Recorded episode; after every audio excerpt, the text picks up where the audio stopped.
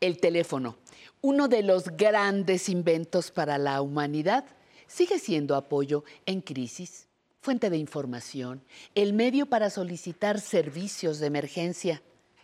No sería mala idea que los teléfonos más importantes los tuviera usted a la mano o que hiciera como le hacíamos antes, que los memorizara.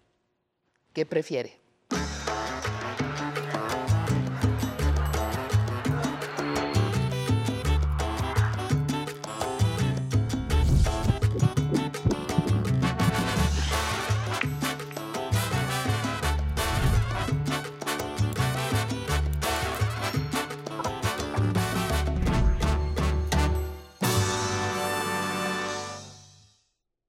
Amigas, amigos de Aprender a Envejecer, es jueves y ya estamos de nuevo aquí reunidos para compartir nuestra mañana y traerles, ya saben, como cada semana, actividades y servicios que puedan ayudarles, ayudarnos a todos a tener una vida más plena. Y es que como seres humanos todos estamos expuestos a tener imprevistos y emergencias que aunque tratemos, sin duda se nos van a presentar eventualmente. Pero el estar preparados emocionalmente para reaccionar y además saber que contamos con el respaldo de toda una red de ayuda, como lo es, por ejemplo, el servicio del 911, nos hace más capaces de ayudar a otros y a nosotros mismos en una situación de emergencia. Por eso los invito a que se queden hoy con nosotros. Vamos a estar platicando sobre esto y vamos primero a ver la cápsula que preparó nuestro equipo y volvemos a darle la bienvenida a nuestra invitada.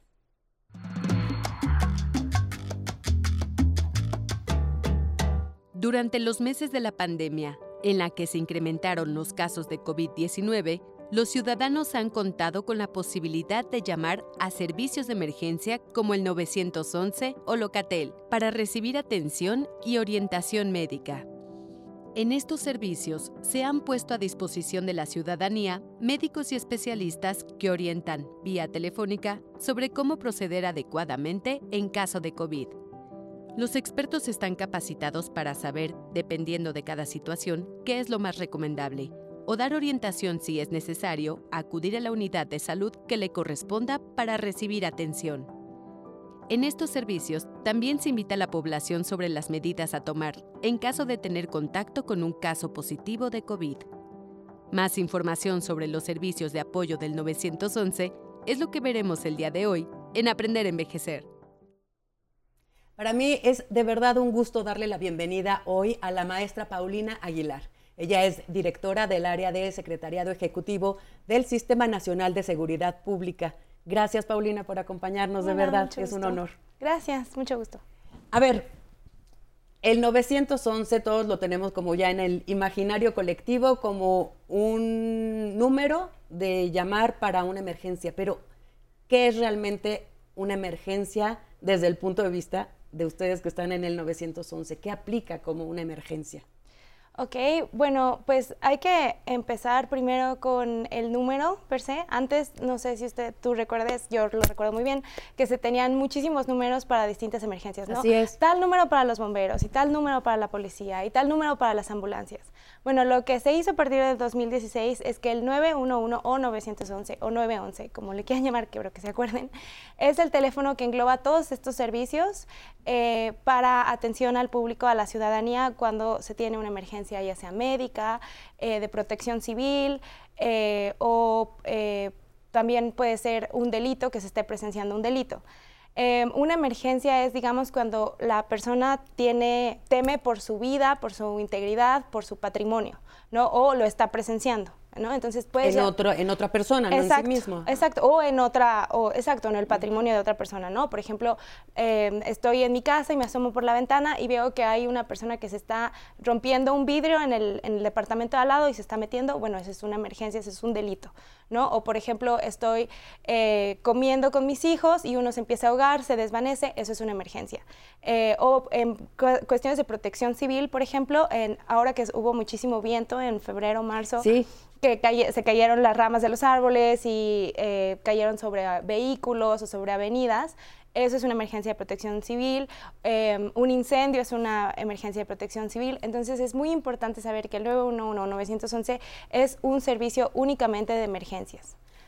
Oye, es que, a ver, en esta época que estamos eh, todavía en plena pandemia, hay, creo que una suerte de confusión, por ejemplo, pues con las personas que están eh, desgraciadamente contagiadas de COVID y cuando pasan a un estado de gravedad, bueno, ya califica como una emergencia. Exacto. Pero si no es, creo que ahí te digo, una, una confusión entre los servicios que platicábamos afuera del aire, que, que, que brinda Locatel, donde eh, te dicen qué hacer o a qué hospital puedes ir y todo esto, a cuando ya necesitas algo que es eh, ¿no? como muy inmediato. ¿Nos puedes hablar un poquito de esto? Sí, claro. Ha, habido mucha confusión porque eh, hay gente que, por ejemplo, quiere saber si tiene COVID o no, cuáles son los síntomas de COVID, ¿no? Entonces van a llamar al, 911-911 y eh, probablemente eh, quien reciba la llamada del operador los va a canalizar al área donde les puedan dar información, pero eso no es el trabajo del 911. El trabajo del 911 es enviar a la patrulla, enviar a la ambulancia, mantenerse en contacto con la persona que reportó la emergencia para saber que está bien, eh, pero no es dar información. Para dar información el Estado tiene otros números, como por ejemplo lo que mencionabas, Locatel, que ahí sí te pueden orientar sobre cuáles son tus síntomas y qué camas están libres en qué hospitales, ¿no? Eh, si tus síntomas son normales o ya tienes que llamar al 911 porque tienes una emergencia. Claro. Si, tienes COVID... Sí, si de pronto ya tú o alguno de tus familiares ya está presentando dificultades para respirar, bueno, pues ahí sí ya Exacto, una fiebre altísima o se acaba de desvanecer y sé que tiene COVID, se acaba de desvanecer, bueno, 911 inmediatamente, ¿no? De nuevo es emergencias. Cuando creas que tu vida está en peligro, ahí es cuando llamas al 911. Oye, a ver, em, hablando sobre esto, eh, para nuestra, eh, la mayoría de nuestra audiencia, que es de adultos mayores, ¿cuáles son, crees que, las consultas que más frecuentemente les hacen o, las emergencias que más presentan, pero también eh, esto que, mencionas de mm, confundir o no tener a lo mejor exactamente claro, pues, como hay puntos donde se tocan el servicio 911 con el servicio Locatel, a lo mejor como como ayudarlos un poquito como a distinguir esto, ¿no? Este, que, me platicabas también. Sí, lo, sí, te platicaba que nos comentaban que muchas, muchos operadores del 911, después de un, de un temblor, llaman al 911 para preguntar, oye, ¿qué, qué tan fuerte estuvo? ¿Qué, qué pasó algo? Exacto, exacto, ¿qué pasó? No, el, de nuevo, el 911 no es un, 911, perdón, no es un servicio informativo es un servicio reactivo, entonces se va, va a funcionar cuando hay una emergencia. Pero si requieres información de, em, por ejemplo, eh, esto lo que te mencionaba, ¿no? Del, terremoto. Oye, creo que hay una manifestación. Eh, ¿sabes? Esas cuestiones, no. Definitivamente hay otros teléfonos que la ciudadanía pueda acudir para conocer esa información. Claro, porque, a ver, es que es muy importante saber que la línea de emergencia tenemos que mantenerla lo más eh, limpia, digamos, desaturada que se pueda para que tenga entrada eh, las personas con una verdadera emergencia. Hablábamos también sobre tanto la confusión de objetivos que tiene cada uno de los servicios, como de el problema que me parece que es grave, según lo que me dices, es como constante de las llamadas falsas. Sí, es el desgraciadamente casi el 90% de las llamadas que reciben en los centros de atención del 911 son falsas em, y, o son de broma. Entonces, bueno, muchas llamadas consisten en estos eh, errores de la población de no conocer bien cómo funciona el servicio. Eh, muchas llamadas son de broma de niños ¿no? Entonces creo que también ahí es algo que los papás, eh, los maestros, la sociedad debe de decirle a los niños la importancia del 911, ¿no? De cómo funciona, explicarles, porque los niños a veces lo, pues, lo toman a broma. Y también se tiene que saber que hay geolocalización. Entonces cuando tú llamas al 911, entonces saben perfectamente bien de dónde viene la llamada. Aunque el operador te pida corroborar la dirección, ya saben dónde es, ¿no? Entonces sí saben de dónde vienen las llamadas broma o hay personas que llaman e insultan o dicen obscenidades. Y es, asumo que es, o sea, ¿no? Personas que padecen de facultades mentales, pero de todas maneras no se debería, no debería de pasar, ¿no? Claro. Sí, eh, porque estás eh, finalmente obstruyendo el camino de una llamada que puede necesitarse, exacto, ¿no? Sí. Oye, acompáñame, vamos a hacer un brevísimo corte para regresar a, ahondar más sobre esto de la geolocalización, que ya me surgieron como varias preguntas, ¿sale? Ah, ok. Sí, regresamos. Es uno de los oficios más maravillosos que existen, ¿eh? Eso sí, no, creo yo que es el oficio donde uno aprende que la juventud no se termina. Te haces de un carácter y de un temperamento para hacer tu trabajo o terminas en la ruina. Y creo yo que ese es el secreto, pues el verdadero secreto de la eterna juventud. Yo, yo quisiera tener 20 años y tener el impulso vital que siento ahorita. Yo me siento muy bien con mis 67 y me encanta estar aquí contigo. Me. Presumiendo mi- mi- el vejestorio que soy.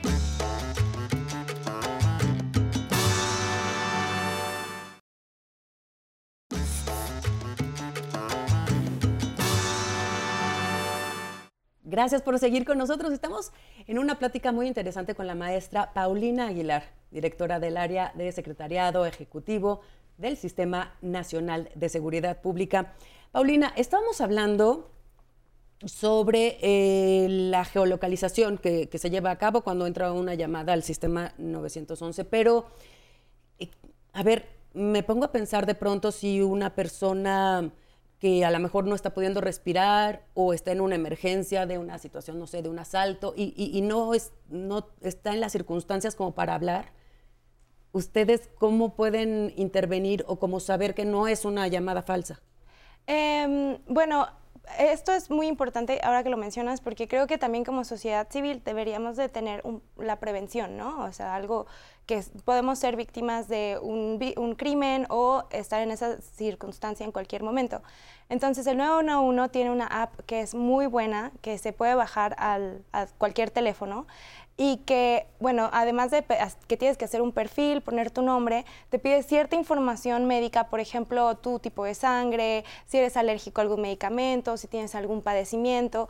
Entonces, esa app te permite hacer llamadas eh, de inmediato al 911. En o- un solo clic, digamos, un- te o sea, exacto, o sea, presionas un botón y ya es 911. Tiene un botón de pánico también, entonces, y no me acuerdo qué otro, eh, creo que es para emergencia médica, ¿no? Entonces Ah, ya bien. hay pues, y en el momento en el que llega la unidad, la ambulancia o la patrulla, ya tienen esta información tuya, ¿no? En, en la que pueden reaccionar, ¿no? En cualquier Claro. caso.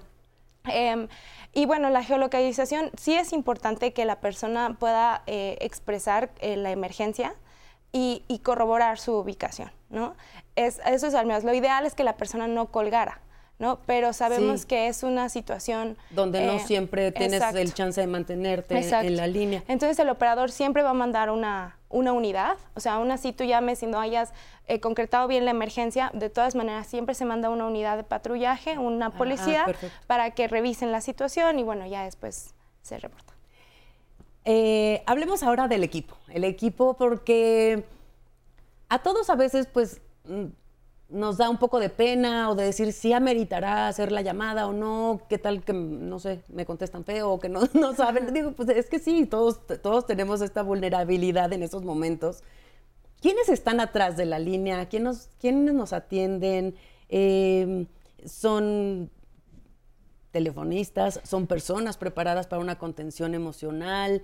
Eh, ¿Hay personas que te pueden dar unos tips médicos mientras llega la ambulancia? ¿A, quiénes vamos a, a encontrar del otro lado? Son operadores súper profesionales, hay muchísimos protocolos en México eh, y mucho entrenamiento a las personas que atienden los CAES, que son, es donde llegan las llamadas. Entonces ellos saben de una manera muy ejecutiva qué hacer, son muy humanos y además están entrenados, bueno, están eh, capacitados para atender casos eh, de violencia de género contra las mujeres. Entonces tienen una capacitación muy amplia y sobre todo para calmar las emociones de la persona que está llamando, o sea, siempre se van a mantener muy, muy eh, en su papel, muy, muy Claro. profesionales. Y, y sí, claro, en, el, en lo que llega la, la unidad, ya sea una ambulancia un- o bomberos o lo que sea, siempre van a ayudar a la persona a mantener la calma y algunas veces a realizar algunas acciones como, por ejemplo, se acaba de desvanecer mi, mi niño y creo que se está ahogando, bueno, mientras llega, entonces, como lo que mencionabas, volteenlo, ¿no? Este eh, sienta a la persona o no lo mueva, tomar el pulso, revisa las, los signos vitales, ¿no? Este, cuestiones así. Entonces sí están muy bien capacitados los operadores. No debe de haber ninguna pena en llamar. Eh, al contrario, creo que es uno de los servicios que más confianza debería de tener la población. Tampoco tengan miedo de que las personas deberían de tener miedo de decir su nombre y su ubicación, porque esto es nada más solo para conocer, ¿no? Donde Claro, porque también es real que existe muchas veces el, temor de, sobre todo, bueno, no en un caso médico, pero sí en un caso a lo mejor de eh, la comisión de un delito o estar siendo testigo, ¿no? De, de, primera mano de que a alguien le está pasando algo y que de algún modo piensas que te vas a ver involucrado, que vas a quedar registrado. o sea, ¿esto cómo funciona? Bueno, puedes llamar anónimamente, o sea, tú te piden tu información, o sea, tu nombre para el reporte, para también el seguimiento al reporte, pero no hay, o sea, si tú no quieres decir tus datos y quieres hacerlo de una manera anónima, puedes hacerlo, adelante. Em, pero no, la, población no debe de tener miedo porque además cuando una persona reporta un, un delito que está presenciando o que le pasó a ella misma, si bien aunque no la eh, denuncie formalmente ante el Ministerio Público, pero ese reporte ya la policía lo tiene, esa información ya la tiene y la puede utilizar después, ¿no? Para decir como, bueno, aquí se han recibido muchísimas llamadas del 911 por cristalazos, ¿no? Entonces ya sabemos que aquí hay un la tema, exacto. Entonces también para política pública es muy importante que se reporten los delitos y de nuevo, no, la población no debería de tener miedo para nada. Es eh, una de las eh, instituciones de más que más confianza deberían de tener porque está 100% para ayudar.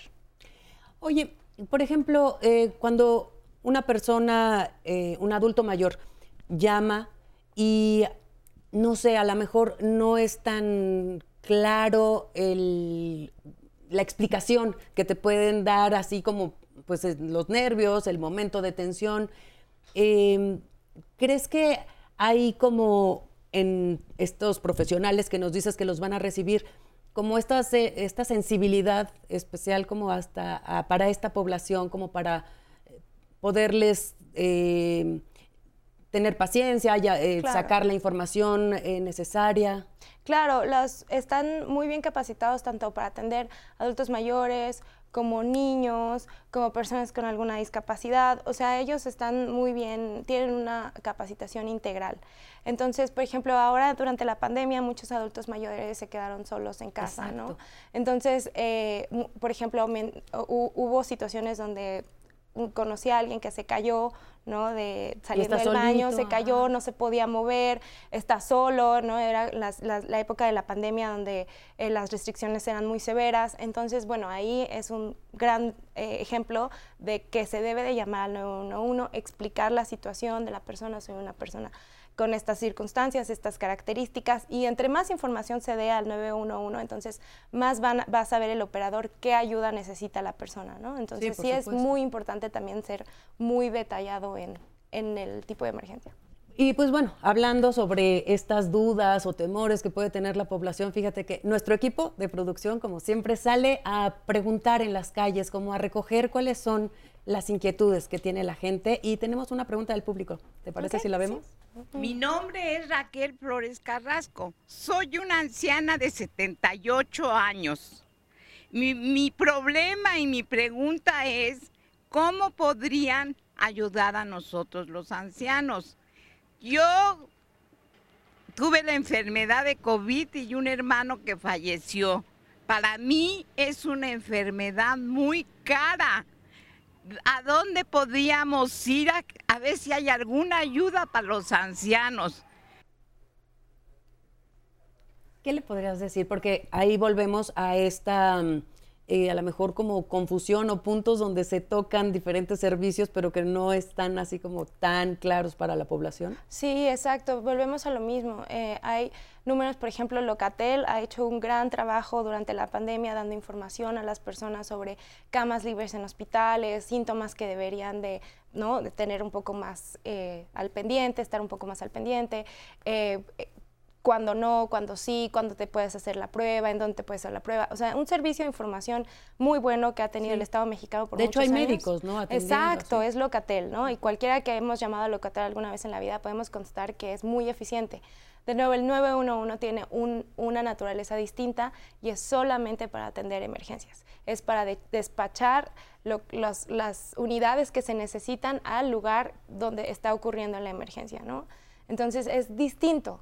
De nuevo, solo vas a llamar al 911 si tienes una emergencia relativa por COVID o la que sea, pero es una emergencia. Pero confíen, por favor. Claro. Acérquense. Eh, se nos termina el tiempo. Algo con lo que quieras terminar rapidísimo. Eh, no, pues sí, exactamente eso, que confíen mucho en sus servicios de seguridad, en su policía y en su 911. Muchísimas gracias por el espacio. Gracias a ti por habernos acompañado. Ha sido de verdad un honor.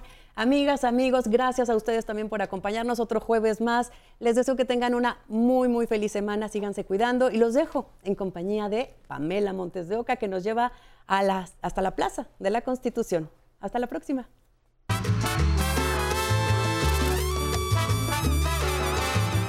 La Plaza de la Constitución, conocida popularmente como el Zócalo, es la plaza principal de la Ciudad de México.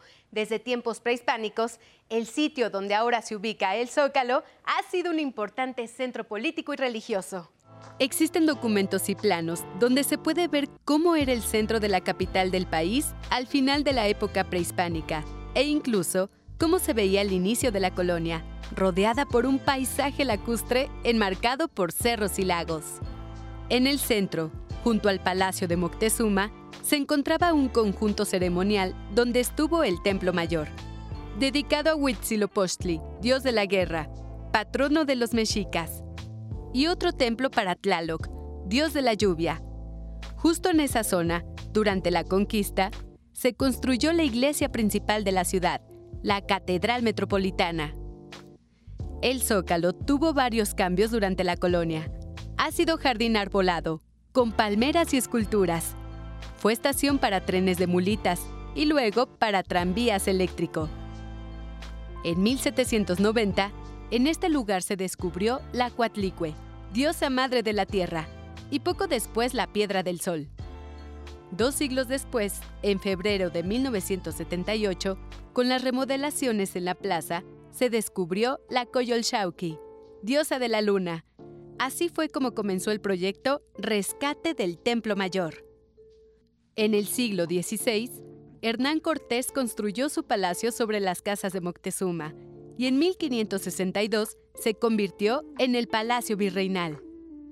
En 1843, Lorenzo de la Hidalga presentó un proyecto para la construcción de un monumento a la independencia de México, pero solo alcanzó a construir el zócalo. Por un tiempo, se observó un kiosco con un enorme jardín repleto de árboles. Más tarde, fueron reemplazados por prados y fuentes para descansar. Al Zócalo también se le llama Plaza de la Constitución, debido a que en 1812 fue jurada en México la Constitución de Cádiz. La plaza está rodeada por la Catedral Metropolitana de la Ciudad de México, el Palacio Nacional, el antiguo Palacio del Ayuntamiento, y el edificio de gobierno, así como edificios comerciales, administrativos y hoteles como el Gran Hotel de México. Durante cinco siglos de historia, el Zócalo ha tenido varios cambios. Han sido instalados y removidos numerosos monumentos, mercados, rutas de tranvías y fuentes.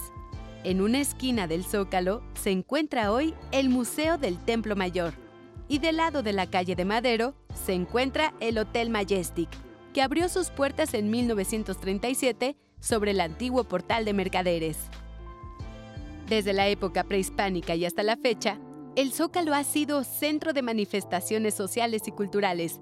Es sede de importantes hechos históricos de la Ciudad de México. El Zócalo Capitalino es sin duda un lugar emblemático, un centro de reunión con gran tradición histórica y cultural. Hay que visitarlo. Continuamos en Aprender a Envejecer. Agradecemos a todos ustedes que continúen sintonizándonos a través de la señal del 11. No olviden que todos los jueves están enfocados en servicios y cultura. Así que si lo desean, pueden seguirnos en nuestras redes sociales para estar pendientes de todas las sorpresas que tenemos preparados para ustedes. O si son más auditivos, también nos pueden encontrar en Spotify como Aprender a Envejecer. Mandamos saludos con mucho cariño hasta Hermosillo, Monterrey, Ciudad Juárez y hasta Chile. También queremos compartirles unos mensajes que nos envían, como por ejemplo nos manda Ricardina Hernández, saludos y bendiciones. Eloisa Vargas, saludos desde La Paz, Bolivia. Lore Villarreal, bendiciones. Patti Montoya, buena tarde del DF, saludos a todos y todas. Muchas gracias por todos sus mensajes. No olviden que tenemos una cita el próximo domingo de 11 a.m. a 2 p.m. al lado de Patty Kelly, con música totalmente en vivo, invitados y secciones especiales para que disfruten. Y no le cambien, ahora vamos con música para bailar. Esto es Tu Voz del grupo MC Son.